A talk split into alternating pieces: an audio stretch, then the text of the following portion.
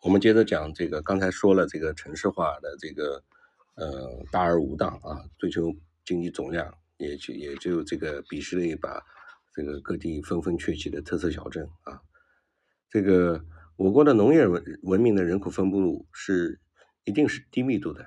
如果我们拿这个观念来指导城市建设，似乎是越铺张规格越高，越显档次。以前我们的城市建设目光短浅，不够超前，规划不足。没有留留出余地是吃了亏的，所以呢，现在大家都一个劲儿的赶超。但如果都是高度超前，修了很多路，没有车来跑，建了很多房子，没有人来住，没有人为你的基础设施投资买单，债务就很容易变成不良资产。我们前面也曾经讲过，储蓄等于投资，然后投资来源还有一个就是债务。那么形成债务，如果是形成了良性的资产的话，那这个。并没有很大的问题。如果债务这个变成投资之后转变的是不良资产，那就会问题很严重。我们对流动人口的走向到现在也没有明确的概念，规规划都是从天而降啊，天上掉一个点子，农民的地征来进行拍卖，然后大搞土地财政。其实土地财政就是土地债务，土地是可以抵押变现，于是搞远距离、大跨度造新城、修大城，这个超前规划成为风潮。背后也存在地方政府之间的竞争，各地方还存在攀比现象，那主要是考核指标有问题啊。原来的观点认为外需不振，我们至少还有内需。二零零八到二零零九年，我们提振内需最主要的手段就是城市化建设，哎，这个还有个四万亿嘛。但是在二零一零年以后，我们的内需提振并不见成果，这种模式的城市化建设已经濒临崩溃，银行吃不消，农民也叫苦不迭。很多专业会议都在讨论新的城市建设方针，基本是围绕特大城市、中等城市和小城镇之间讨论不休。无论是城市规模大中小，摆在第一位的都是要有适合自身的人口密度。事实上，小城镇的人口密度问题并不小。日本的富士山市，日本的富山市人口仅有四十多万，这个小城市如今却成了明星城市。为什么呢？因为富山市的城市建设很早便已经完成。城市基础设施建设无可挑剔，但是由于日本社会老龄化问题非常严重，很多老人虽然有钱，却不肯出门消费，基本上都是在待在家里，所以整个城市欠缺活力。于是富山市政府研究出一个紧凑城市的概念，由政府出出资开发一款新的运输工具，即地面电车。这种电车可以让行动不便的老人一抬脚就上车，非常方便。在这项规划中，政府属于设计方。企业属于出资方，企业获得车站的命名权，车站的相应设施靠市民筹资建设。紧凑城市的规划目标就是让所有老人家住到离车站五百步半径以内，为他们提供无心理障碍出行。老人们可以很方便的到商场、到夜大、到演出单位去，啊，到广场舞去，到广场去跳舞，大大增加了城市的经济文化活动。最后呢，市政府还做了一个计量研究。统计老人家如果外出一天走一千步，走路走得多，心情是不是会更好？身体是不是会更好？政府养老金和医疗开支是不是会下降相应的百分点？于是富山市的市长在日本就成了一个明星市长，甚至欧洲很多国家都请他去讲演。但这种经验到我国能能不能来借鉴呢？我们国家有没有这么宽松的这个友善的这个从政环境、经商环境？以及这个人文环境来接受这样的一个现象呢？我们是不是能把浮躁的心放慢一点呢？这个就很值得我们自己去深思。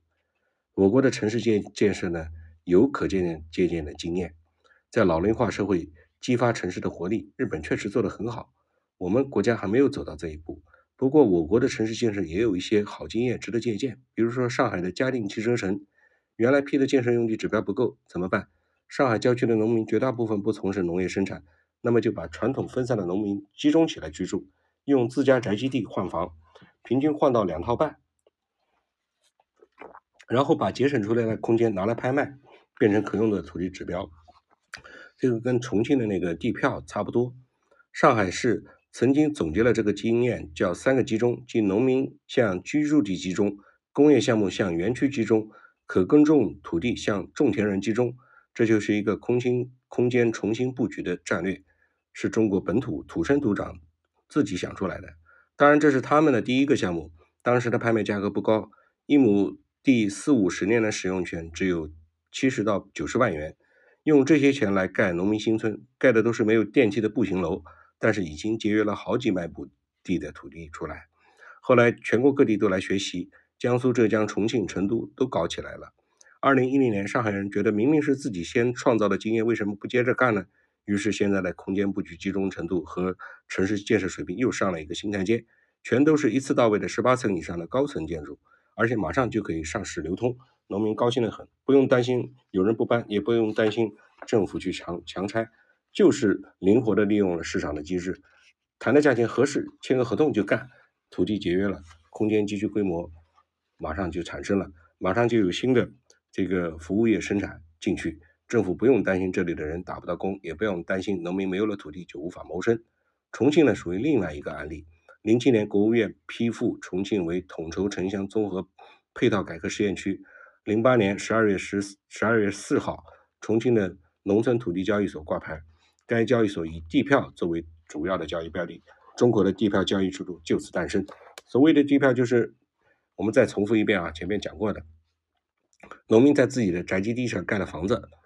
这个房主呢，在外面已经找到了工作，有了稳定的生活，大都是在城市务工的，也租了房，他也同意把这个房子宅基地推倒复垦，变回为耕地，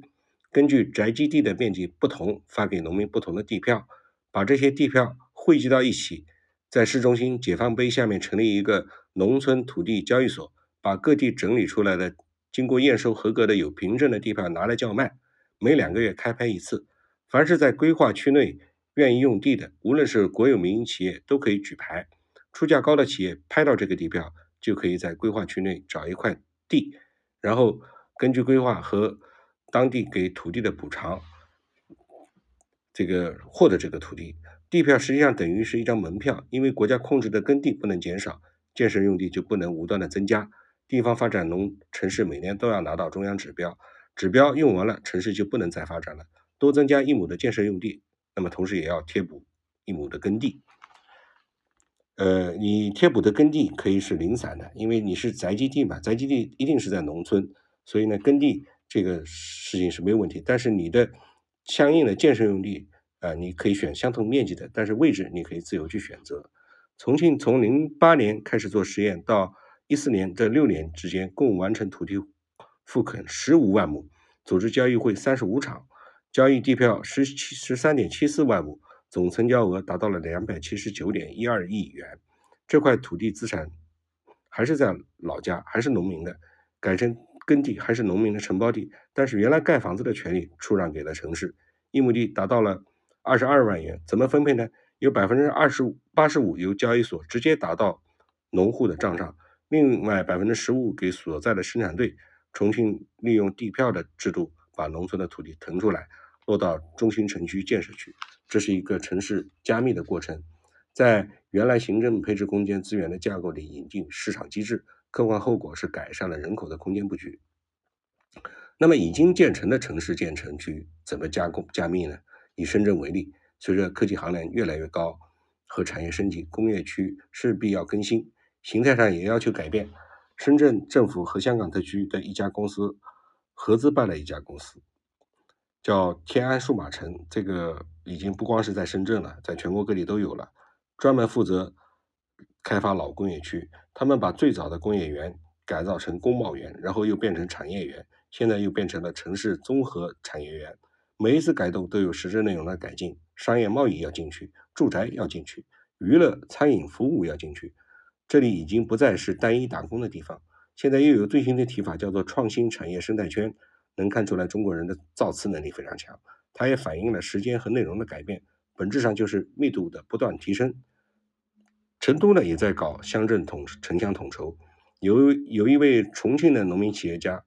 来到双流机场附近办工业开发区，在申请建设用地时却找不到合适的土地修建厂房，这并非个案，大量中小民营企业都面临这种情况，小企业资金不够，项目还没上就要预付四十年的土地租金。很多小企业是拿不出这笔资金的。这位农民企业家看到了这一现状，便租用别人不用的厂房，拿出一部分厂房租赁给小企业。由于他开发的区域地理位置好，离机场近，很多企业都参与进来。他有了资金之后，便开始建设住宅、商场、排水系统和污水处理系统，还修建了一家城里人都乐意来看的电影院。为什么呢？因为城里电影院有停车难的问题，而在这里这个问题不存在。没过几年，这个地区的生城市生态发生了很大的转变。当他尝到发展的甜头之后，又做了一个大胆的开发，在成都这个内陆城市弄了一一万吨的海水和两条鲨鱼，游客只要消费就可以穿潜水衣和鲨鱼共舞，还可以开直升机观看。这就是一个农民企业家做的事情。他我认为呢，他的这个空间观比很多的。高级规划师都要高，他知道一切经济活动都是人的经济活动。还有一个例子是天津市花费二十一个亿修建了音乐厅，这个音乐厅引进了民营管理的机制，两年半时间组织了八百场演出，甚至把《战争与和平》都从俄罗斯请过来了，因此出现了北京人坐高铁到天津去看戏的盛况。上一层的城市化，我们不大注意城市的密度，不大注意人的活动。下一层必须要高度重视这些因素。修建高楼大厦并不难，难的是高楼大厦里面要有人的活动。修建影院也不难，难的是如何组织大量的优质的演出，让剧院充满活力。上一层的城市化是以扩城造城、城市蔓延为特征，这条路线呢其实已经走不下去了。下一层的城市化一定要紧凑，要学习先进国家的概念和经验。紧凑这个词已经写入了城市化二十年规划。要用紧凑这个方案，这个建建设方针来对冲蔓延，因此我们一定要转变观念、转策略，更重要的是转机制，要更多的利用市场机制、社会治理机制，动员各方面的积极性，特别是启用能够成就城市事业的企业家、事业家，可能是市长，也可能是规划师、工程师，可能是商人，也可能是普通的市民来主动作为。让我们为国家的城市化的下一层走得更加健康、绿色、环保，共同努力。